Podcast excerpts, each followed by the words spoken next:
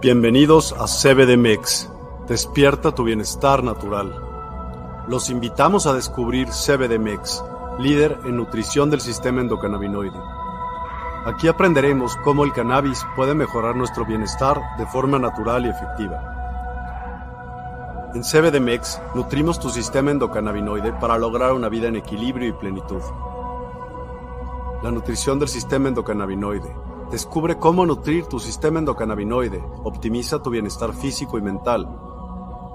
El cannabis, usado responsablemente, mejora tu calidad de vida de manera natural. Buscamos tu equilibrio y calidad de vida mediante enfoques holísticos respaldados por la ciencia. Explora nuestra fuente de conocimiento. En cbdmex.com encontrarás recursos, artículos y estudios avalados por expertos. Descubre cómo mejorar tu bienestar naturalmente.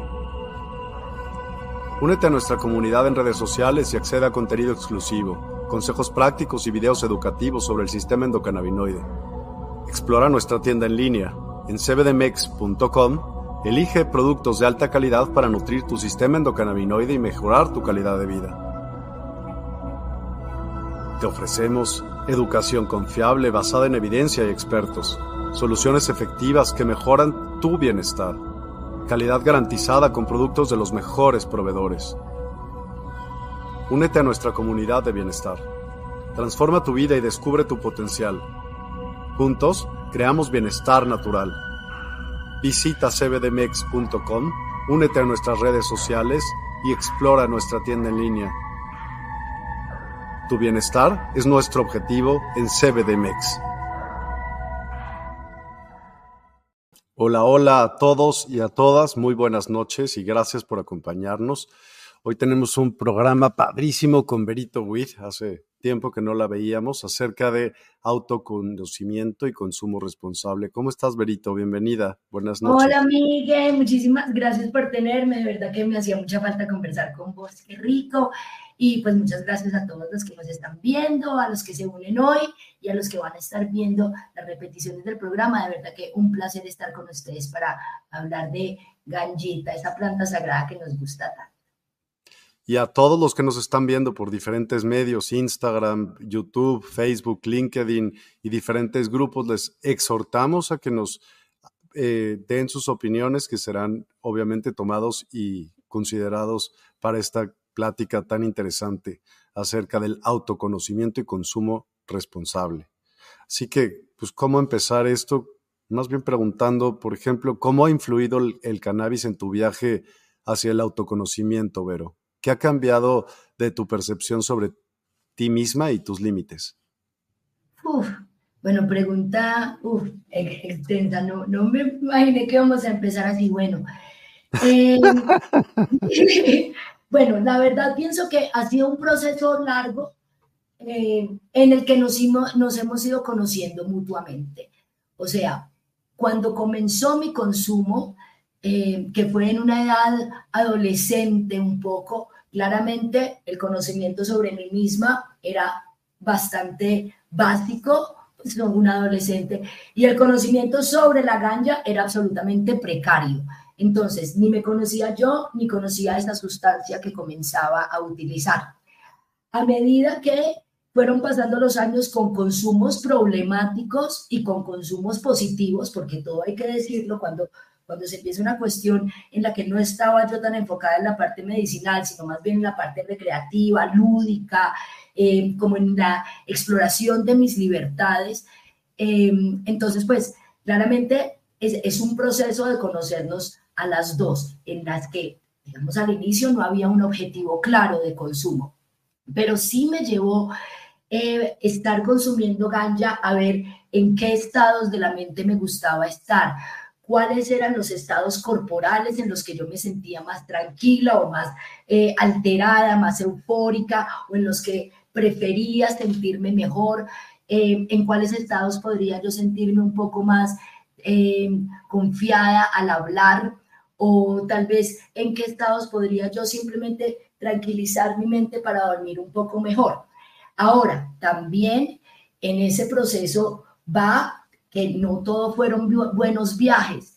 Y así como, como cuando hablo de cultivo, y digo, si, a uno, si uno no comete errores, pues es muy difícil aprender eh, pues, y, mejorar. Como por ejemplo en el cultivo es muy difícil que si a uno no le dan plagas, uno, uno no sepa cómo manejarlas.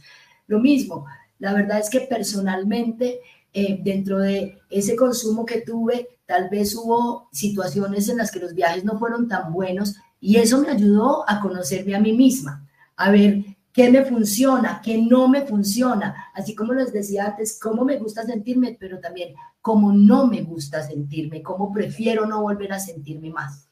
Ahora que eh, conozco un poco más sobre la planta, que me he ocupado de conocerme a mí, mis biorritmos, mis necesidades, mis intereses, entonces ya se logra eh, de pronto como balancear lo que quiero, lo que espero y cómo lo logro ayudándome de la planta. Em, en esa medida, creo que ese conocimiento se vuelve una sinergia, tanto conocer la planta como conocerme a mí. Y me ha ayudado la gallita en que ya sé qué me sirve y qué no. Y otra cosa, también que no es indispensable para mi vida. Eso me ha pasado, por ejemplo, en algún momento, por ejemplo, cuando estuve en embarazo o en algunos momentos del año pasado que tuve algunos problemitas de salud en los que no me podía fumar un porro, no podía consumir las mismas cantidades o con las mismas frecuencias. Mi preocupación era un poco, ¿será que generé alguna adicción? Pero todo el mundo me dice que la marihuana no es adictiva, pero ¿será que la necesito? Y en realidad, no. O sea, al mismo punto que ya me conocía yo misma, podría decir, pues parce, esta sustancia no está disponible para mí en este momento, y todo está bien y mi cuerpo lo asumió bien, así como hay veces no está disponible un jugo de naranja o no está disponible el agua fría, pues el cuerpo puede adaptarse a la falta eh, o, a la, sí, o a la precariedad de la sustancia. Eh, con la marihuana me ha pasado así, seguramente ahondaremos un poquito más en esa conciencia, en ese autoconocimiento del consumo, pero conmigo ha sido a través del tiempo, a través de no conocerme ni yo ni a ella, a, llegar a un punto de nos conocemos las dos y cómo es ese proceso de sinergia, eh, pues bilateral. Y como lo dices, es clarísimo. Por ejemplo, eh, ¿cómo dices pálida en, en Colombia? ¿También se dice la pálida igual? Sí, total, la pálida. Ok, para las personas que nos estén escuchando y que no saben qué es la pálida, es como sentirse ansioso y uno de los primeros, eh, o tener un poco de paranoia puede ser, sentirse un poco mal. Entonces, es uno de los, los, ¿sabes tú que es uno de los primeros síntomas? Porque te estás deshidratando, o sea, si tomaras suficiente agua no te pasaría igual. Correcto, o incluso si respiraras mejor. Esta, ah, esta cuestión de, de la gente que se pegaba del poro y se quedaba así, y entonces con el humo aquí. Y, después, uy, no, esa marihuana está muy buena. Parce, lo que lograste fue hacerte un proceso de hipoxia en el cerebro. Obviamente, si no estás respirando, si no le estás dando oxígeno a tus células, vas a sentir un elevadón, independientemente de que hayas fumado marihuana o no. Es lo, es lo mismo con la pálida, aunque, y aunque te digo, a mí a veces esta sensación de paranoia me da con cepas específicas. O sea, sí, claro, puede ser. Claro, porque, porque sí, digamos, hay una falta de hidratación y demás, pero sí hay ciertos perfiles de terpenos con ciertas concentraciones de cannabinoides. A mí personalmente no me sientan bien. Y y eso también te hace conocerte, es lo que justo lo que dijiste, está buenísimo, porque olvídate de, olvídate de si te cae bien o mal, no le pongas juicio, sino te da ese miedito y ese miedito, ese miedito yo creo que es de lo más fregón que existe, porque así también, oye, muchos, ese miedo viene por algo. Muchas veces está poniéndote presente, hay algo que, que tú tienes que afrontar, que ver y te estás haciendo güey y entonces, pues te lo pone enfrente y sin miedo, el chiste es que pues también aprendas a poder afrontar tus propios problemas y a conocerte en esos casos también y entonces respirar y entonces volver a tomar tu centro, ¿no? Sí, sí, sí, sí, total. Por ejemplo, a mí, cuando me pasó esto, que me, pasó, me pasa específicamente con la genética White Widow, que para quienes nos están viendo y consumen ganja, es un clásico de la marihuana, es una delicia de, genética, pero a mí me genera palpitaciones, me genera paranoia, me genera ansiedad, me da miedo. Eh, ahora, el, el, proceso exploratorio a lo que esto me llevó fue primero identificar, hey, ¿qué es lo que me está causando esto? O sea, ¿estoy teniendo un ataque de ansiedad o me comí algo que me cayó mal o vi alguna imagen que me asustó? O sea, identificar esa reacción que mi cuerpo estaba teniendo y a qué estaba reaccionando. Eso fue como el primer shock, como yo decir, bueno, para, listo, estás teniendo palpitaciones, te está dando esto, pero ¿de dónde viene y para qué es? ¿Para qué? ¿Para qué mi cuerpo está aquí? ¿Cuál es el objetivo de que me esté demostrando esto? Después de varios ensayos fue que identifiqué, ah, es que es este tipo de marihuana el que me hace eso. ¿Y a qué me llevó? Porque claro, yo decía, pero ¿cómo es posible? Si es la marihuana, ¿cómo me está dando esto? Yo me sentía de verdad como si me hubiera tomado cinco Red Bulls, esto era una cosa loca, pero ahí llegué a aprender a respirar de una manera que incluso cuando me dan, yo no soy muy de ataques de pánico, pero a veces sí me dan cuestiones de ansiedad complicaditas. Gracias a eso, y no, fue, no es algo positivo de esa genética, o sea, ya sé que no la puedo utilizar, pero gracias a que me pasó eso, cuando eventualmente tengo ese tipo de palpitaciones, uff, ya sé manejarlo total, con marihuana o sin marihuana. Ya sé cómo tengo que respirar, ya sé de dónde viene la sensación, ya sé que es una cuestión eh, psicoquímica que está pasando en mi organismo y que con oxigenación, con hidratación y con control mental lo puedo eh, manejar. Entonces, incluso en esto que fue inicialmente una experiencia negativa, pues lo se convirtió en poderme conocer más. Y en este momento yo puedo llegar a una cata y si me ofrecen White Widow, digo, mil gracias, te lo dejo ahí, pero prefiero no. Ok. Y algo que dices que es buenísimo y de verdad vale la pena comentarlo, es si tú sufriste algún ataque de pánico, ¿no? O, y, la, y el cannabis te ayudó a que se acrecentara ese ataque de pánico, pues es, te voy a decir porque si lo brincaste bien, si aprendiste de eso bien, la, la próxima vez no va a ser así. Tendría que ser más fuerte el ataque de pánico para que en realidad pasara. Si no, vas a decir, ya pasó.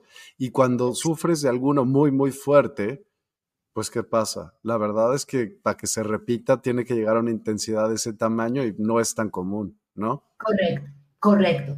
Ahora, como también, porque aclarando, obviamente aquí no estamos incentivando a nadie a que consuma ni le estamos diciendo a nadie que, ay, si de pronto te da un ataque de pánico, pues fumate un porro, porque esto es un consumo personal y en fin, pero podemos también ver y aquí vamos a lo del autoconocimiento y el consumo consciente, podemos también ver que hay algunos, eh, eh, digámoslo, trastornos mentales que no son compatibles con el consumo de cannabinoides, pues o de marihuana, así clarísimo, porque puede que algunos cannabinoides sí, no me quiero ir a la especificidad, pero, por ejemplo, personas con esquizofrenia de ciertos tipos, de ciertos niveles, que estén bajo el tratamiento de fármacos, lo recomendable no sería que se fumen un porro, no sería que se tomen unas gotas. ¿Por qué? Porque puede haber un episodio de esquizofrenia aún mayor que se pueda salir de las manos. Entonces ahí también es como de cuestión de nosotros conocernos mucho, bueno, yo cómo estoy, dónde estoy centrado en este momento en mi mente, mi espíritu, mi cuerpo y qué es lo que estoy buscando. Pienso que si yo mi proceso ha sido maravilloso, pero si tal vez hace 20, 25 años que yo me fumé mi primer porro, hubiera tenido el objetivo de para qué me lo estoy fumando, qué quiero explorar, para dónde voy, seguramente nuestro camino hubiera sido muchísimo más enriquecedor. Entonces, hijo, pero pues imagínate, no sabes ni qué vas a sentir, entonces exacto, como, Exacto, si uno no sabe ni para qué, Entonces, como que ahí sí, también la, la, la invitación es de buscar siempre el para qué de las cosas. Si, si, si en realidad estamos en un camino buscando conocernos a nosotros mismos y nuestra relación con nuestro entorno, entonces empezar por cuestionar ese para qué de las cosas que voy a hacer, para qué voy a alterar mis sentidos, para qué quiero em, activar mi sistema endocannabinoide, para qué necesita mi cerebro esta búsqueda, para qué espiritualmente quiero llegar a otros niveles. Y ahí el uso se hace consciente y, y a partir de esta intención yo pienso que los efectos pueden llegar a unas vertientes muy diferentes que cuando uno simplemente lo prende porque sí. Totalmente. Y en tu opinión, ¿qué prácticas constituyen un consumo responsable de cannabis y cómo podemos fomentarlas en nuestra comunidad? Listo, ve. Eh, pienso y siento que esto va en diferentes entornos. Hablamos desde el consumo consciente y responsable en un entorno social, en un entorno familiar y en un entorno personal. Cuando estamos hablando desde el entorno social, un consumo responsable viene desde las políticas estatales de cuidado a la infancia y adolescencia, a, a las madres, a las personas con un consumo problemático de sustancias psicoactivas y con unos procesos de educación, prevención de la enfermedad y promoción de la salud. Entonces, viéndolo desde el punto de vista social, o sea, de un modo más global, creo que la manera de llegar a un consumo consciente y responsable es a través de la educación y la desestigmatización. Si nosotros le podemos hablar a las personas desde un lenguaje claro, desde un lenguaje del autocuidado y desde un lenguaje que abarque las diferentes eh, áreas de la sociedad, yendo desde las autoridades hasta las infancias, se logra un impacto muy bueno para un consumo responsable que cada vez vaya limitando y disminuyendo los consumos problemáticos de sustancias psicoactivas. Luego, en el segundo círculo, para mí va obviamente un consumo responsable familiar. Entonces, es concebir los diferentes tipos de familias que hay. Hay consumos dentro de una familia donde es el papá el que consume. Y el papá consume, pero no lo puede consumir delante de los hijos y la mamá le dice que se tiene que ir de la casa y que tiene que eh, prenderse su porro dando la vuelta a la esquina con el perro porque aquí a la casa no me llegue oliendo mal. Desde ahí ya se crea una dinámica de mentiras en las que la familia como núcleo se ve afectada más allá que el papá. Ahora vemos también en una dinámica de familia una mamá consumidora y a eso sí téngale miedo, porque al papá pues que se esconda y no importa, pero una mamá, una mamá marihuanera, una, eso es para la sociedad, es una mamá irresponsable, es una mamá inconsciente, es una mamá pues que no merece nada. Y este estigma hace también que la mamá y sus hijos sientan unas presiones que limitan esa cuestión de consumo consciente y responsable. Para, para mí como mamá era muy difícil llegar a un médico y cuando uno le preguntan en la historia clínica, ¿usted fuma? Uno decir, digamos, en este momento mi respuesta es, ¿fumo qué? O marihuana, sí, fumo todos los días. Esta es mi respuesta. Hace 15 años, cuando mi hijo tenía 5 años, se me preguntaban, ¿usted fuma? Y yo decía, puta, donde yo diga que yo fumo marihuana, a mí me quitan el niño. Mm porque es ese susto, pero entonces a la vez era el, miedo de hacer preguntas. Y si no puedo hacer preguntas como mamá, ¿cómo puedo llegar a un consumo consciente? ¿Cómo puedo llegar a un consumo responsable? Me toca seguir arriesgando un montón de cosas en el mercado negro, en la estigmatización dentro del prohibicionismo que hace que mi familia se afecte. Ahora, núcleo familiar de nuevo, hijos consumidores es lo que todo el mundo cree que es el problema, pero pues somos muchos los papás que consumimos ahora. Pero hijos consumidores, de nuevo, vemos familias luchando con adicciones, luchando con eh, problemas académicos, luchando con enfermedades de salud mental en cuanto a depresión o problemas de aprendizaje, que no saben cómo manejarlos porque no hay educación. Entonces, desde ahí también pienso que tenemos todos como padres de familia, como hijos y como miembros de la sociedad que trabajar. Y ya yéndonos a la parte del consumo consciente personal. que me parece que es el de, responsabilidad real, pues, del individuo, eh, desde mi punto de vista, parte desde la libertad, o sea, somos seres libres de explorar nuestros placeres, de explorar nuestras capacidades, de explorar ese montón de mundos y paradigmas que nos ofrece el universo sensorial y extrasensorial, con la responsabilidad de que este cuerpo, este vehículo con el que yo estoy explorando el mundo, hay que cuidarlo. Porque si no lo cuido, este mismo vehículo va a atacar a otros. Es decir, tenemos consumos problemáticos, tenemos episodios de violencia, tenemos episodios de eh, auto, ¿cómo se autoheridas, eh, tenemos eh, problemas de salud mental más graves, de drogadicción grave. Entonces, como que ahí va la cuestión de conocerme a mí mismo. ¿Qué es lo que a mi cuerpo necesita? ¿Qué es lo que a mi cuerpo le gusta? ¿Qué es con lo que mi cuerpo se siente bien y actúa de una manera en que yo después no me sienta que me hice daño a mí o a alguien más? Como los que se toman un licor y al otro día terminan peleando o terminan con problemas con su esposa, no sé. El alcohol genera muchos problemas, así como la cocaína, así como el tusi, como todas las, las sustancias psicoactivas mal utilizadas generan problemas.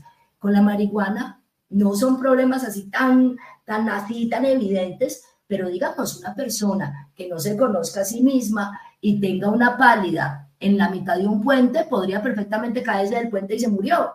No se murió por la marihuana, se murió porque su consumo no es consciente y no sabía cuánto fumar o cómo fumar o cómo le cae a su, a su sistema endocannabinoide.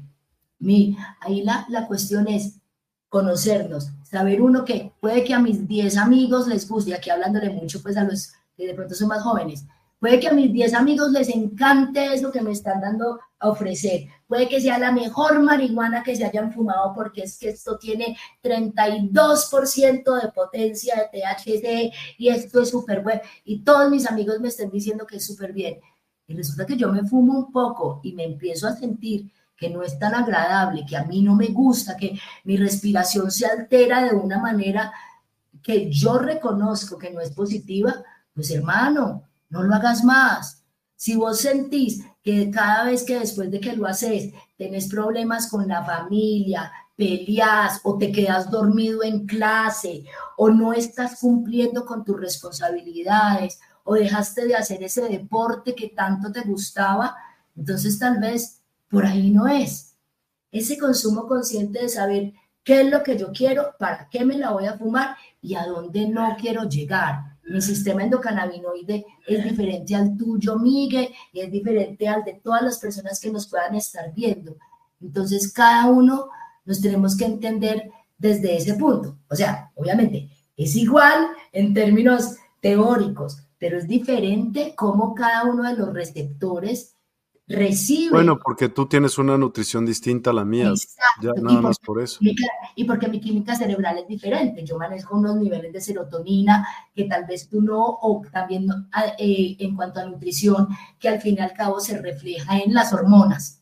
Entonces, todo esto va haciéndonos seres únicos que la única manera, así tengamos una cartilla de consumo, la única manera en realidad de ver es conociéndonos explorándonos y entendiendo nuestro cuerpo. Sí, y hay algo que cabe y vale la pena mencionar, que lo platicábamos tú y yo antes de, empezar el programa, es, ok, ¿cómo se informa la gente? Bueno, hay eh, como fuentes fiables en Internet, una de ellas yo no, digo, evidentemente me dedico desde hace muchos, muchos años a publicar solamente cosas médicas, y durante muchos años no se comercializó, sino solamente se dedicaba a hacer este tipo de investigación. Y en, pues en cbdmex.com pueden hacerlo, pero hay otras fuentes donde se pueden informar. El tema de esto, que es lo que platicábamos, es que hasta eso hay censura, ¿sí me explico? En, en querer informarle a las personas acerca de qué resulta y qué pasa y cuáles han sido los estudios, eso no está bien visto por muchos distintos medios, lo cual hace muy difícil que las personas se enteren de qué pasa y entonces se acaban enterando por la comadre del amigo y que dicen puras cosas que la neta, pues es su experiencia y no cabe de decir la verdad, ¿no crees? Eh, absolutamente de acuerdo y en esa medida me gustaría resaltar un poco una labor que viene haciendo el gobierno de Colombia. Yo soy muy crítica, muy, muy crítica. pensaría que el 70% de las cosas que hacen las critico, pero eh, precisamente como en, en las últimas búsquedas que hemos venido haciendo desde las diferentes mesas canábicas de las ciudades en Colombia, teniendo en cuenta que estamos en procesos de regulación que lastimosamente se cayó en el Congreso. El Ministerio de Salud eh, del gobierno ha sacado cartillas y, eh, e, e información interactiva sobre consumo consciente y responsable de sustancias psicoactivas, incluso con actividades interactivas para niños desde los seis años. Esto era algo que, se los juro, hace tres años, esto era inconcebible, absolutamente inconcebible. Así que les invito, maestros, maestras, mamás, papás, jóvenes, ¿Es difícil encontrar la información? Sí, hay muchísimos vetos, hay muchísima censura, el prohibicionismo continúa. Sin embargo, hay personas como Miguel de cbdmex.com, eh, como Benito Will, como incluso eh, entidades eh, gubernamentales o como en este caso el gobierno de Colombia que está poniendo un granito de arena en cuanto al consumo consciente y están sacando este tipo de cartillas. Es interesante a los que lo quieran mirar. Esto está en, el, en la página del Ministerio de Salud de Colombia y se llama eh, precisamente sustancias psicoactivas, consumo consciente. Son varias cartillas, están los programas de prevención que incluso Estamos trabajando con las mujeres canábicas de Colombia en eso. Eh, lo que te decía, prevención de la enfermedad y promoción de la salud. No es que estemos promocionando que la gente consuma marihuana, pero si se la va a fumar, porque es que igual se la van a consumir. El hecho de que miremos para el otro lado y digamos que es que eso es muy malo, no significa que la gente lo deje de hacer. Es de enseñarles, hagámoslo bien, conozcámonos. Y en Latinoamérica, Miguel, eh, que no lo toqué anteriormente, pero pienso que otra de las vertientes o de las aristas del consumo consciente y responsable viene con como sociedad e, y como individuo ser conscientes de la violencia que trae el consumo. Ahora, no me refiero a que si yo me fumo un porro la gente se va a poner a pelear, no, pero ¿de dónde está viniendo esa flor que yo estoy consumiendo? Esa flor que no estoy consumiendo viene tal vez de alguna zona donde hay un conflicto armado, donde hay personas muriendo o perdiendo su libertad por el narcotráfico y el mercado negro. Esas dudas pienso que también, más allá de la cuestión corporal individual, que es fundamental, más allá de la familia y la sociedad, tenemos como latinoamericanos que tener en cuenta esta parte de la violencia que se genera por el consumo de sustancias. Obviamente, la marihuana y la cocaína siendo las primeras eh, dos que generan esto, pero por eso yo promuevo tanto el autocultivo. Cultive en su casa. Yo aquí, por ejemplo, estoy en un apartamento. ¿En Colombia es con quien sea lo puede hacer? Cualquier persona que quiera puede cultivar hasta 20 plantas de marihuana. Es que en México tienes que tener un permiso específico. Correcto, y en Argentina también hay que tener permiso de Reprocan. Eh, en Uruguay, por ejemplo, es mejor hacer la cuestión de asociatividad por clubes. Cooperativa. Sí, ¿no? sí es, una, es asociarse al club, no es una cooperativa porque no se puede generar lucro. Pero, pero sí, hay, hay diferentes figuras. Listo, que en tu país no puedes cultivar en tu casa. no sé cómo son las legislaciones de México en realidad con respecto al autocultivo, pero conozco amigos y amigas de México que en su casita tienen sus plantitas. Muy discreto, muy todo, pero por lo menos saben que, pues pucha, no están generando que a una niña de Michoacán la violen o la lleven o la manden de mula o no sé, es como ese impacto social que nosotros también los consumidores generamos. Obviamente no todo el mundo puede cultivar lo suyo, pero sí cada vez te van dando más clubcitos de cultivadores conscientes que están alejándonos de, ese narcotráfico y mercado negro que ha porreado tanto nuestra sociedad.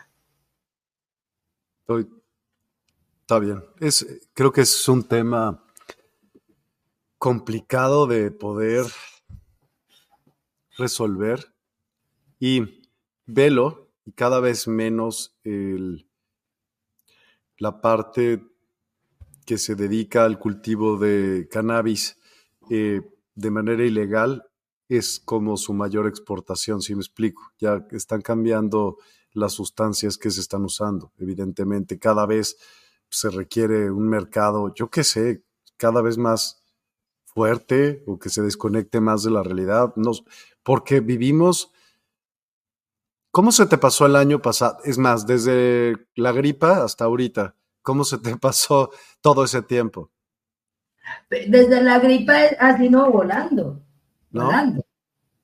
Y entonces, de repente te pasó tres años y, ¿qué pasó? ¿Qué, ¿Qué, sucedió? Entonces las personas están tratando de, desconectarse a como les dé lugar, ¿no? Afrontar la realidad para muchas personas hoy es complicado, hacerse responsables. Ahora, mira qué lindo esto que acabas de decir con vos.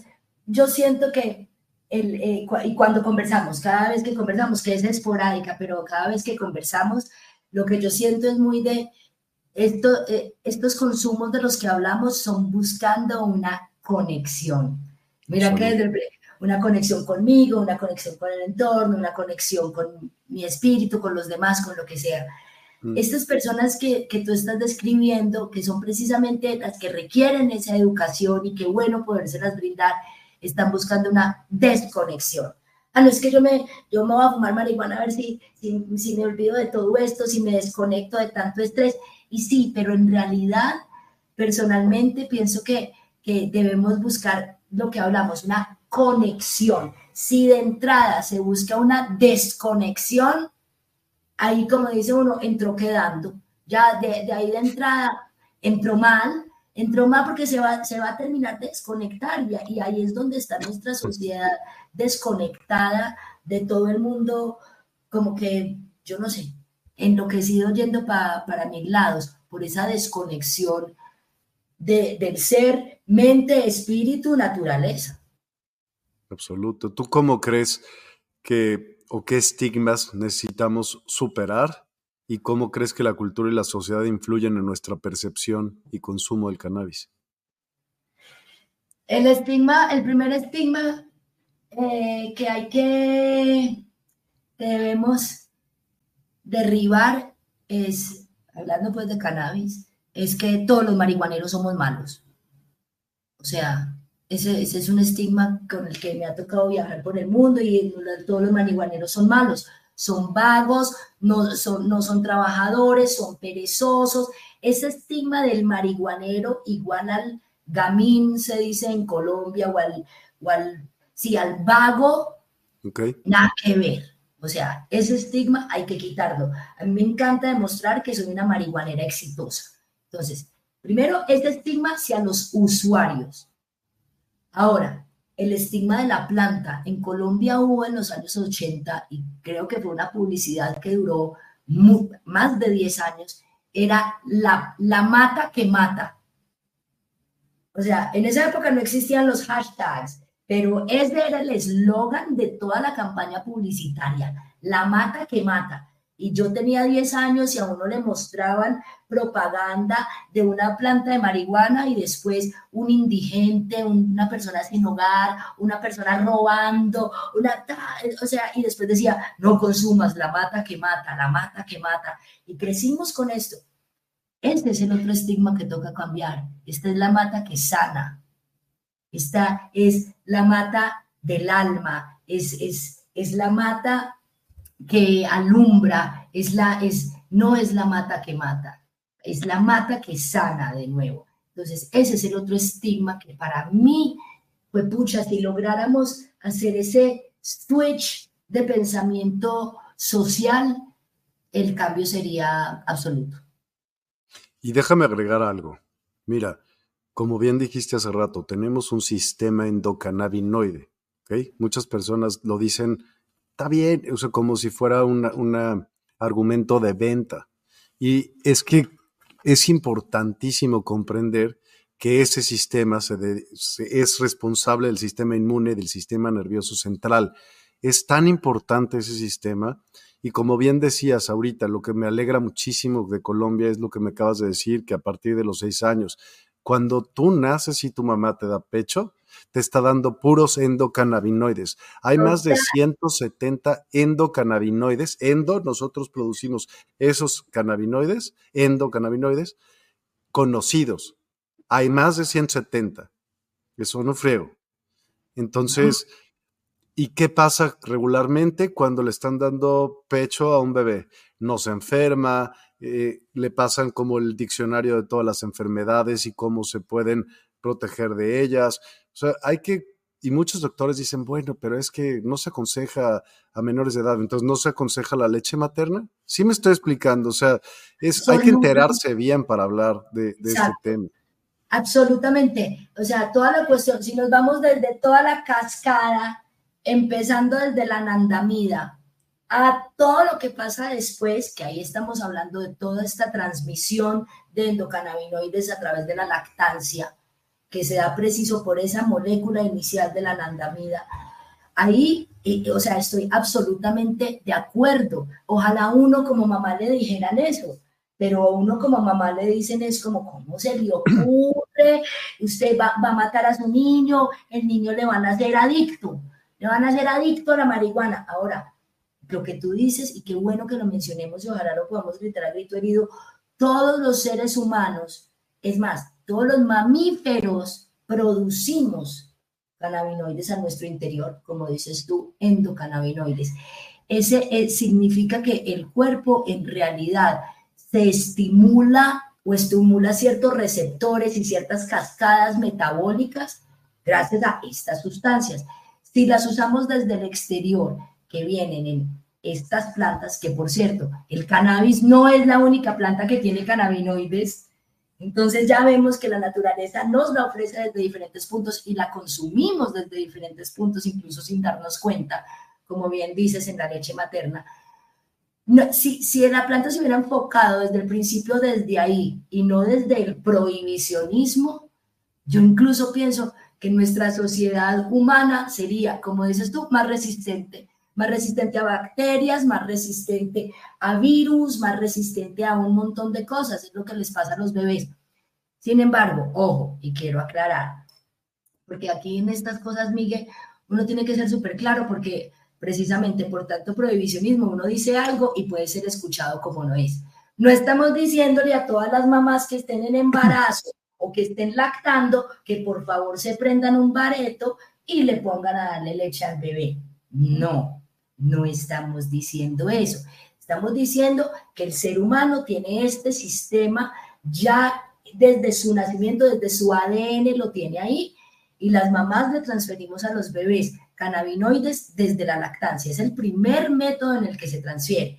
No es para que te fumes un bareto mientras lactas a tu bebé, es para que seas consciente de que eso ya está sucediendo y a partir de esa conciencia que tengas, empiezas a analizar cómo puede ser un consumo consciente durante tu embarazo o lactancia. Ahora, si bien es cierto que no sería lo más conveniente consumir un, porro con una alta concentración de THC para cinco minutos después lactar a tu bebé, es cierto. Todavía hay estudios que se encuentran y que podría ser que no haya, que se, que no se vea todavía si es beneficioso o no, pues ok, no nos pongamos a jugar con la, con la salud del bebé, no, no lo, así como no te fumes cinco porros inmediatamente, podrías incluso hacer otra vía de, de ingesta, podrías bajar de la frecuencia, podrías consumirte el porro algunas horas antes de lactar, o sea, hay varias estrategias que cada mamá con su médico, con su partera o con sus las personas que la asesoren puede averiguar cuál es la mejor manera de hacer. Y como bien decías, mira, la equinacia, diente de león, la pimienta negra, de la naranja, para que se enteren, puede sacar CBD. Así que podría dejar de ser ilegal en cualquier instante porque puedes, es más, y del CBD puedes convertirlo o trans, eh, evaporarlo a CBN. Así que desde el, hasta desde la naranja podrías eh, generar muchísimos cannabinoides que te están, o sea, está mal que unas cosas estén bien vistas y otras cosas están mal vistas, aunque contengan lo mismo. Nada más hay que pensar eso en el, en el momento que las personas que lo estigmatizan pues sepan que hay muchas más cosas que, que, ellos mismos consumen y que los contienen, ¿no? Y hasta la leche materna, pues. pues ya y la leche materna tiene THC y CBD. Ya mencionas unas de las plantas como la naranja, tan sencillo como el cacao, el chocolate que le regalamos todos a los niños desde que son chiquitos. El cacao contiene cannabinoides. Teodobrina. O sea, sí, pero digamos, estoy viendo artículos, el, el cacao es el teobroma cacao y tiene la teobromina, que es buenísima y de hecho es el que nos aumenta como las cuestiones del amor, por eso se da tanto en, en Valentine's, eh, pero tiene cannabinoides, tiene cannabinoides aquí, espérame, de hecho voy a buscar un poco aquí lo que tenemos. Eh, tiene el el cacao tiene anandamida, que de hecho lo mencionamos hace un poquito que estaba buscando exactamente para no ir, no ir a dar información eh, incorrecta. El cacao tiene anandamida. La anandamida es casi que la mamá de todos los cannabinoides. Padrísimo. Mira, gracias por ese dato. te eh, mando un link. De hecho, te voy a mandar el link de donde está esto para que lo tengas. Eh, me encanta. Claro que sí. Gracias. Oye, en tu experiencia o conocimientos, ¿cuáles son los principales beneficios del cannabis para el bienestar personal y qué desafíos presenta? Beneficios personales, beneficios principales. El más evidente eh, para mí personalmente, desde mi experiencia, es la tranquilidad, me, hace, la verdad, simplemente me hace la vida más feliz, me hace la vida más divertida. No es que sea indispensable para mi vida, pero me hace la vida mucho más eh, llevable, mucho más feliz, mucho más alegre. Sin embargo, y Miguel, vos fuiste testigo de esto, en este momento puedo ser una embajadora de los beneficios medicinales eh, del cannabis. Yo soy marihuanera de alma, me encanta y lo hago, lo he hecho siempre porque me hace una vida mucho más feliz. Me encanta porque me hace ser más feliz, divertirme más. Pero el año pasado, eh, gracias al consumo de CBG, de Rick Simpson y de nano CBD y unas terapias cannabinoides fuertes y bien interesantes, pues pude sobrellevar un cáncer que tenía y que en este momento puedo perfectamente decir, estoy bien, estoy limpia, mi próximo, ay sí, güey, puta, mi próximo eh, examen, que estos días he tenido muchos exámenes, el próximo, la próxima biopsia me la hacen ahora el 29 de febrero y estamos casi seguros todos los médicos y yo que todo va a salir súper bien, porque todo estar bien. bien. Entonces, ahí, más allá del, de los beneficios eh, psíquicos y de tranquilidad que me trae para mí, porque la verdad es, la marihuana es mi mejor amiga, o sea, es la amiga que ha durado más tiempo conmigo, es lo, lo único que, que ha estado conmigo tantísimo tiempo, o sea, que es mi compañera, de verdad. Eh, pero ahora poder ver en carne propia que me ayudó a salir de un cáncer, pues ya yo no, no, pues ya con eso creo que digo, I rest my case. Pues no, no, no puedo explayarme más en más beneficios, la verdad. Y todo eso tiene una explicación, tiene un porqué. Si ese sistema se encarga del sistema inmune, del sistema nervioso central, que son sistemas sin los cuales no funcionarías para nada, pues entonces vamos a decir que lo tienes bien nutrido y ese mismo educa a los demás sistemas. ¿Me explico? O sea, y, por ejemplo, en el caso del cáncer, hay muchísima información que tengo publicada y que hemos hecho protocolos específicos con muchas personas y hace ciertos procesos químicos en los cuales hace un tipo como de quimioterapia natural, porque las células cancerígenas, que son abnormales, eh, se suicidan por no comer. Se llama apoptosis. Apoptosis, sí, sí. Pues qué bueno, me da muchísimo gusto de verdad que estés bien y que estés contenta. Eso es, yo creo que uno de los principales maneras de curarse de lo que sea. De acuerdo, de acuerdo. Eh, obvio, no digo que haya sido lo único, hice mil cosas, eh, pero me sirvió. Ahora, otra, otra ventaja eh, de la ganja, porque he hablado mucho siempre que me refiero, digo fumar, fumar, no, por eso mencioné el Rick Simpson Oil, el nano CBD y demás, pero les cuento a las personas que nos estén mirando, para mí algo que, pues yo, yo no podría decir específicamente qué me sirvió como, pero los jugos, yo soy amante de tomar jugos naturales, hacer jugos con plantas macho me sirvió muchísimo. Con plantas macho de marihuana que todo el mundo, pues los que no son breeders y los que no están haciendo polinización, pues prácticamente nosotros los, los que cultivamos solo necesitamos las, las plantas hembras, porque son las que dan el cogollo. Sin embargo, la planta macho contiene, luego de su proceso de sexado, o sea, cuando ya uno se da cuenta que es macho y que tiene un poquito de polen y sus partes específicas más allá de las hojas, esto tiene contenidos de omegas más altos que los que tiene el pescado, las eh, almendras, mucho más alto que otro montón de sustancias, omega 3, omega 6. Entonces, consumir jugos con planta macho es súper bueno como antioxidante. A mí me sirvió mucho, está recomendado en fitoterapia eh, de varios autores. Entonces, pues para las personas que nos vean, no tiene ningún tipo de psicoactividad, ningún tipo de psicoactividad. La persona que quiera eh, de pronto experimentar un poco este tipo de jugos verdes de marihuana, cuando el tricoma no ha sido oxidado, y no ha sido descarboxilado, no tiene ningún efecto psicoactivo, psicotrópico.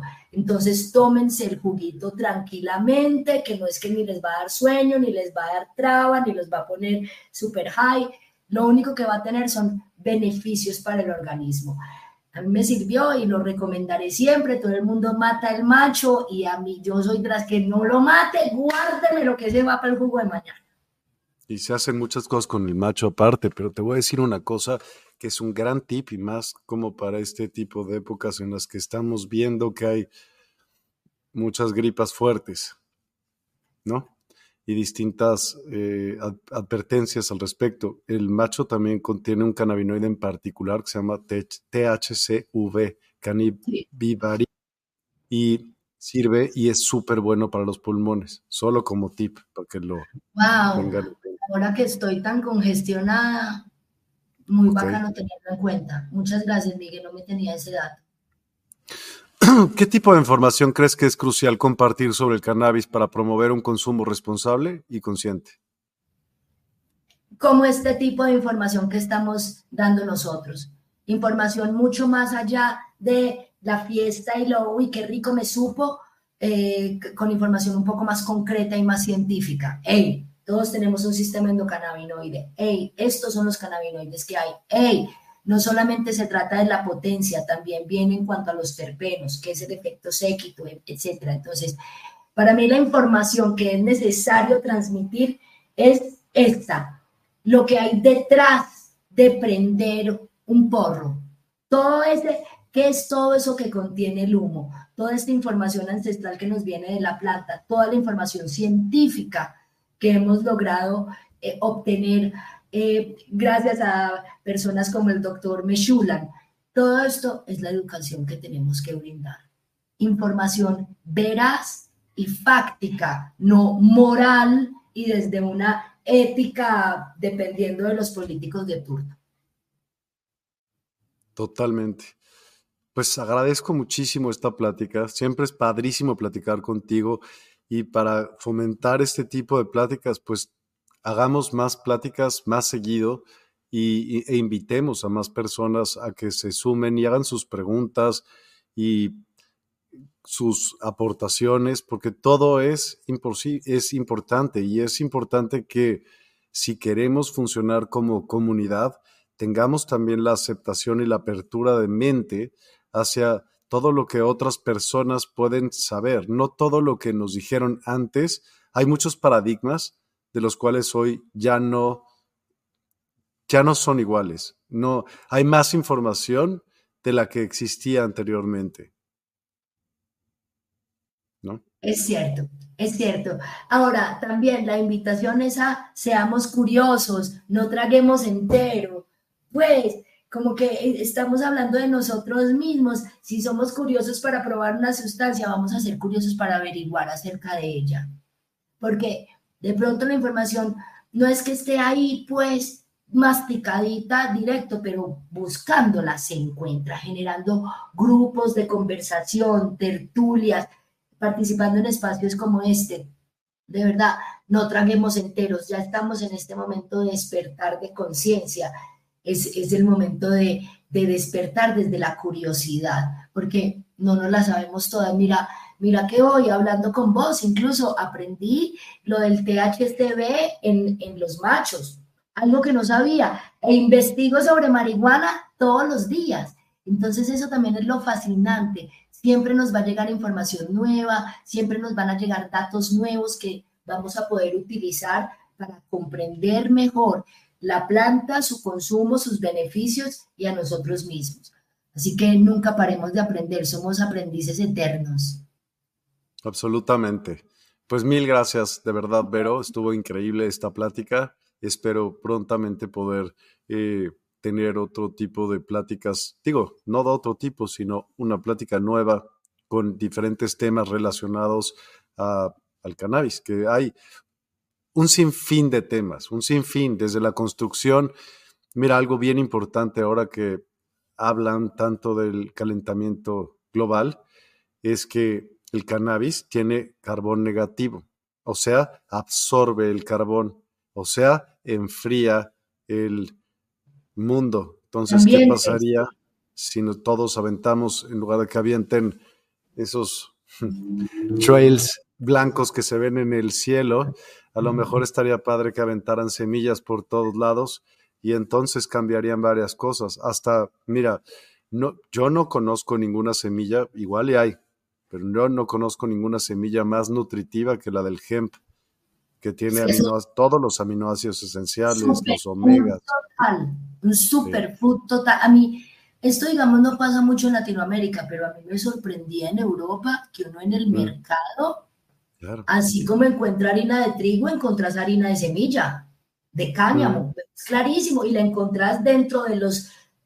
dentro de los estanterías de comidas saludables. Esto en Latinoamérica no pasa, pues por lo menos en Colombia nada que ver. Y se vende la harina de cáñamo dentro del maravilloso, o sea, ojalá nos enseñaran eso. Venden las semillas peladas porque las personas, en los workouts, en los gimnasios, las personas comen semillas de cáñamo porque es que esto es un superfood. Esto es como comer, no sé, moringa. Es interesantísimo. Estamos, es, es una planta tan, tan llena de potencialidad que, que cuando quieras nos volvemos a juntar y seguimos hablando, Miguel. Por, por, por supuesto. Preguntaban en, y, por Instagram, Lucy, que qué otros usos se le puede dar a la planta macho. ¿Podrías mencionar algunos? Eh, bueno, sí. Pues, obviamente, el uso de la polinización, primero que nada. Somos una pareja puede que a uno le vendan muchas semillas feminizadas y que ya la genética del cannabis nos esté llevando a esos puntos, pero el primer uso es la polinización. Eh, el otro, como digo, lo de, los, lo de los jugos verdes, también hay personas que utilizan emplastes de planta macho Sí, emplastes, no sé si se habla igual en México, pero los emplastes es lo que uno se pone encima de heridas o lugares de, dolor o lugares... ¿Ungüentos? Como ungüentos, pero no tenés que hacer el aceite, sino coges las hojas y los bananitos, los pones en aceite y, y te lo pones así tal cual. Eso se llama emplaste, eso lo hacen mucho los indígenas. Eso sirve para afecciones de la piel. Eh, más allá de esas, no lo he usado para nada más, eh, que son emplastes, jugos y polinización. No lo he usado para nada más, pero seguramente hay. Voy a buscar. Yo te puedo decir algunas, por ejemplo. Ya Lucy me, me la, la curiosidad. No, mira, por ejemplo, fibra de alta calidad. Puedes hacer ah. textiles súper buenos con, con ello. Eh, puedes ayudarle al mismo suelo para, para la erosión y volverlo a nutrir. También sirve como repelente. Puedes eh, tener, como te dije, cannabinoides no psicoactivos para hacer composta, eh, alimento para animales. Hay varias, varias, varias. Lo de la fibra, sí, ahí, ahí les cuento, obvio, sí, pero para la fibra ya nos tiramos más a genéticas de cáñamo. Total, pero el macho te puede servir más que la hembra para, hacer, eso. También dentro del, cáñamo, pero es una, pues, a fin de cuentas el cáñamo es una parte, es una sativa, nada más sativa L.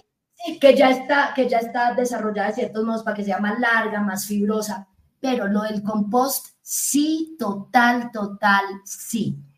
Como, como les decía, la mayoría de personas que en sus plantaciones les salen machos, los matan pues estos machos que matan se vuelven la comidita de las hembras que están ahí. Obvio, con mucho cuidado, que no vaya usted a coger ese macho para compost y ya tenía mucho polen y usted le tiró ese compost o, ese, o todo ese residuo orgánico a las plantas y resulta que las polinizó todas. Pero sirve mucho.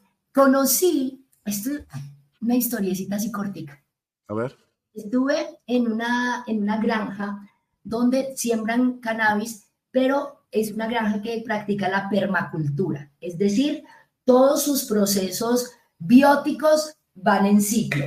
Entonces, la huerta de, aromáticas y los árboles frutales alimentan a los conejos. Los conejos con lo que con su popó alimentan a las plantas de cannabis y las plantas de cannabis cuando se podan, alimentan a las gallinas, las gallinas alimentan las frutas, las frutas alimentan a los conejos, etcétera, etcétera, etcétera. Pues es una maravilla porque estos conejos y estas gallinas solo comen frutas y hojas de poda de marihuana. Y tú no te imaginas las flores que salen de esta granja. O sea, el sabor, el olor, la, el rendimiento en producción del cultivo de marihuana de esa granja que alimenta a sus animales que después compostan eh, pues sus excreciones para, para abonar es maravillosa. Así que modos de uso infinitos. ¿Cómo? ¿Pero qué le dan de comer a la gallina, se cuenta? A las gallinas les dan las hojas de la galla, pues también les dan semillas que sobran, pero hojas. Y a los conejos también. A los conejos les dan frutas, verduras, pues lo que sobra de la huerta y hojas. Y esos conejos y esas gallinas hacen popó. Ese popó se vuelve conejaza o gallinaza. Como abono. Como abono. Y con ese abono abonan las mismas plantas de ganja. Y el sabor de esas plantas es exquisito. Exquisito. Gracias. Ok. Gracias, eso, eso sí, que vean, no lo sabía y sí pensaba cómo fregados lo podía hacer. Obviamente, te voy a decir, esto para aquellas personas que tengan aves de ornato, por ejemplo, cacatúas, guacamayas, para el pelaje, para el, perdón, plumaje de las aves, las semillas de hemp con todo y cáscara son, pero, o sea, más allá de, de lo mejor que pueden darles a sus animales. Y eso lo descubrí por un creador justo de, pues, Tenía un aviario.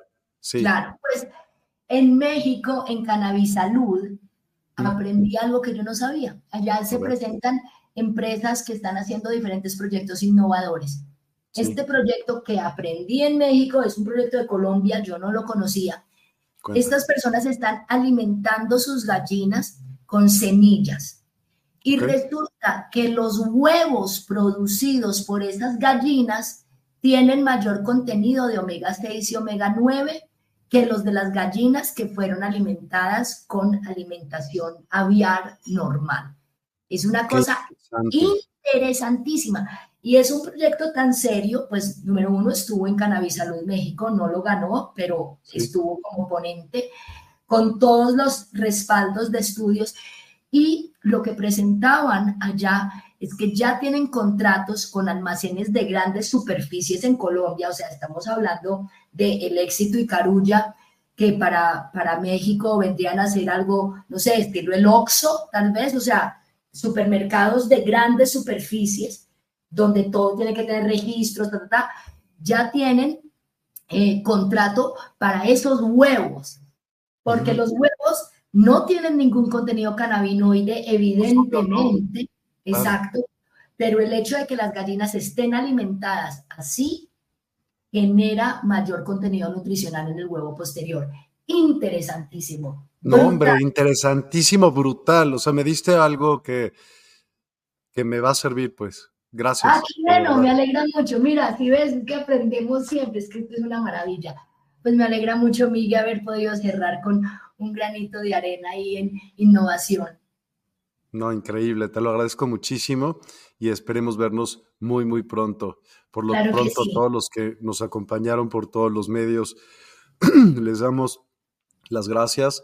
Eh, te voy a poner como colaboradora desde Instagram una vez que termine desde aquí para que puedan también contactar a Vero y hacerle las preguntas que necesiten. Si quieren también información, pueden ir a cbdmx.com. Ahí hay un blog gigante, gigante de una compilación de muchos, muchos, muchos años de solamente estudios en cuanto a lo que hace con diferentes órganos, pero diferentes padecimientos, pero diferentes personas.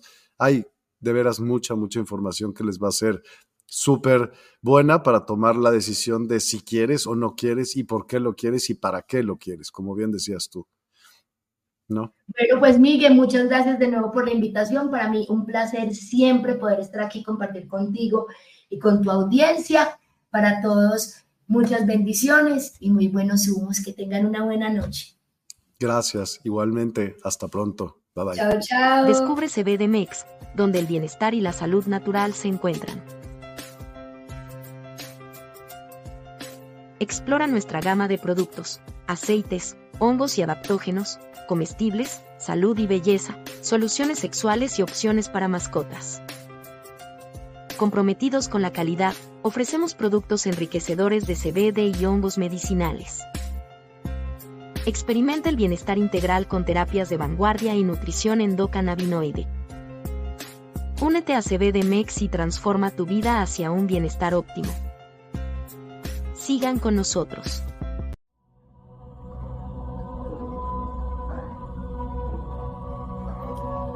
Bienvenidos a CBDMEX. Despierta tu bienestar natural.